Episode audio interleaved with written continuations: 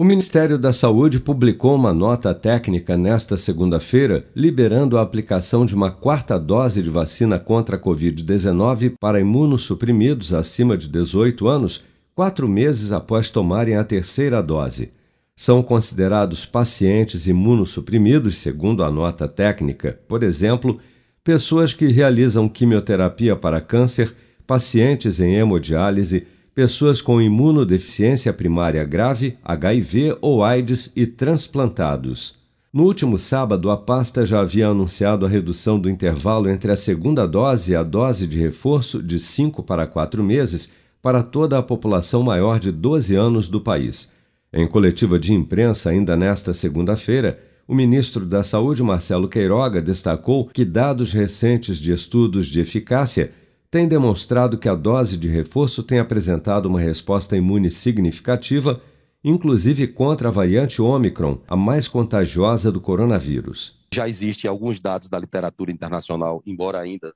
são dados não tem assim uma força de evidência muito grande, mas que uma dose de reforço com a vacina de mRNA ou com a vacina do, do vetor viral recombinante, no caso aqui do Brasil, a AstraZeneca, elas têm é, eficácia contra a variante Ômicron, né, que é uma variante de preocupação. Dados do Programa Nacional de Imunização apontam que até amanhã desta quarta-feira, 160 milhões 644 mil 102 pessoas, ou 75,3% do total da população do país, já haviam recebido a primeira dose de vacina contra a Covid-19, sendo que destas, 141.915.573, ou 66,5% dos habitantes do Brasil, também já foram imunizados com a segunda dose ou dose única contra a doença, e 23.775.890 ou 11,1% da população, já receberam a terceira dose ou dose de reforço.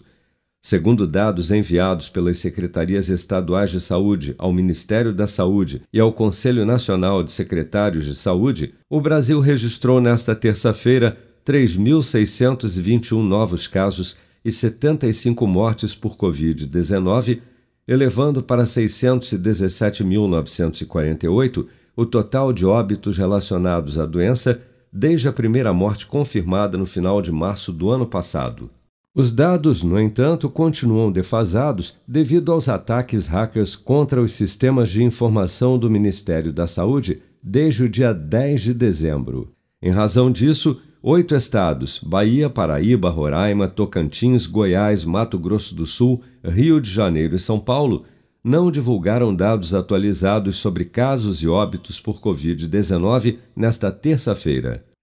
Com produção de Bárbara Couto, de Brasília, Flávio Carpes.